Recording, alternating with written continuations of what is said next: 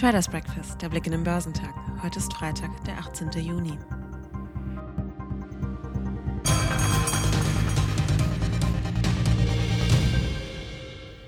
Die Aussicht auf eine möglicherweise nicht mehr ganz so spendable US-Notenbank hat die Anleger hierzulande nicht aus der Ruhe gebracht. Die großen deutschen Aktienindizes bewegten sich am Donnerstag kaum von der Stelle und reagierten damit nur moderat auf die am Vorabend veröffentlichten Ergebnisse der geldpolitischen Sitzung der Federal Reserve. Angesichts fortdauernder Corona-Gefahren setzt die Fed zwar ihre extrem lockere Geldpolitik fort, sie denkt aber offenbar verstärkt darüber nach, ihr Engagement etwas zurückzufahren. Konkret geht es darum, wann die US-Notenbank ihre regelmäßigen Geldspritzen zur Stützung der Wirtschaft reduzieren will. Zudem könnten die Leitzinsen im Jahr 2023 zweimal steigen, wie aus den Zinsprognosen der Fed hervorgeht. Bisher sah die Prognose eine unveränderte Geldpolitik mit Leitzinsen nahe 0% vor. Die Aktien im asiatisch-pazifischen Raum waren im Freitagshandel gemischt, da die Anleger die Bewegungen im Rohstoffbereich beobachteten, nachdem die Preise am Donnerstag stark gefallen waren.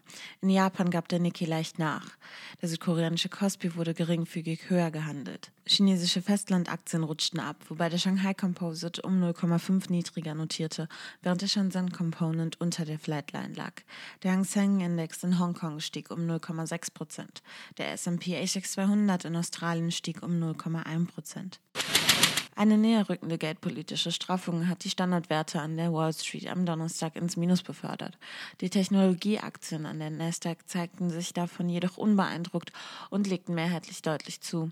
Frische US-Konjunkturdaten hatten nur wenig Einfluss auf die Notierungen. Der Dow Jones Industrial schloss 0,6 Prozent tiefer bei 33.824 Punkten. Der den breiten Markt abbildende S&P 500 sank um 0,04 Prozent auf 4.222 Zähler. Der technologielastige Nasdaq 100 verbuchte hingegen ein weiteres Rekordhoch und endete mit einem Plus von 1,3 Prozent bei 14.164 Punkten. Die Fed hatte am Vorabend zwar erwartungsgemäß an ihrer Geldpolitik festgehalten, die Begleitaussagen ließen aber erkennen, dass eine Zinsanhebung vielleicht schon 2023 realistisch ist. Die Märkte werden auf eine straffere Geldpolitik vorbereitet, sagte Chefsvolkswirt Thomas Gitzel von der VP Bank. Experten können sich vorstellen, dass die Fed um die Jahreswende herum bereits damit beginnt, ihre Wertpapierkäufe zurückzufahren. Die konjunkturellen Aussichten in den USA haben sich im Mai wie erwartet verbessert. Der Sammelindex der wirtschaftlichen Frühindikatoren stieg um 1,3 Prozent gegenüber dem Vormonat. Das Geschäftsklima in der US-Region Philadelphia trübte sich im Juni hingegen etwas ein. Der Indikator der regionalen Notenbank für die Industrie Philly Fed Index fiel etwas stärker aus als erwartet. Auf dem US-Arbeitsmarkt geriet die Erholung vom schweren Corona-Einbruch überraschend in Stocken. In der vergangenen Woche legte die Zahl der Erstanträge auf Arbeitslosenhilfe, ein Kurzfristindikator für den Jobmarkt, erstmals seit April wieder zu. Im Anlegerfokus standen einmal mehr die Aktien von Impfstoffherstellern.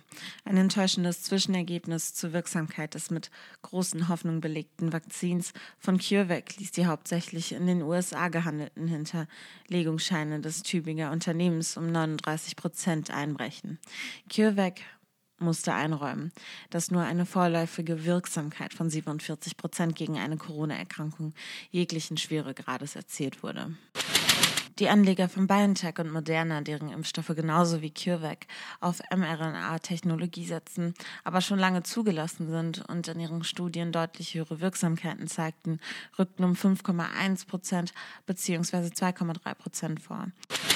Um 2,1 Prozent ging es für Novavax nach oben, ein Unternehmen mit einem weiteren hoffnungsvollen Impfstoffkandidaten. Dieser spielt mit einer kürzlichen vermeldeten Gesamtwirksamkeit von mehr als 90 Prozent in einer anderen Liga. Anders als bei CureVac basiert der Novavax-Impfstoff nicht auf der mRNA-Technologie. Der Leitindex DAX schloss 0,1 Prozent im Plus bei 15.728 Punkten und behielt damit das zu Wochenbeginn erreichte Rekordhoch bei gut 15.800 Punkten im Blick.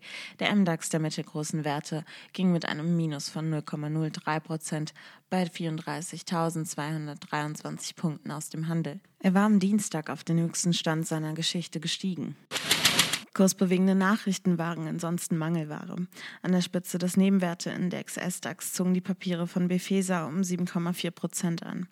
Der Industrierecycler will in den USA die American Zinc Recycling übernehmen. Ein Händler wertete den Schritt als einzigartige Gelegenheit, in den US-Markt einzutreten. Zum Wochenausklang stehen die deutschen Erzeugerpreise zur Veröffentlichung an. In den USA sind keine wichtigen Wirtschaftsdaten zu erwarten. Wichtige Geschäftszahlen stehen vor dem Wochenende ebenfalls nicht an. Der DAX wird heute im Minus bei 15.708 Punkten erwartet.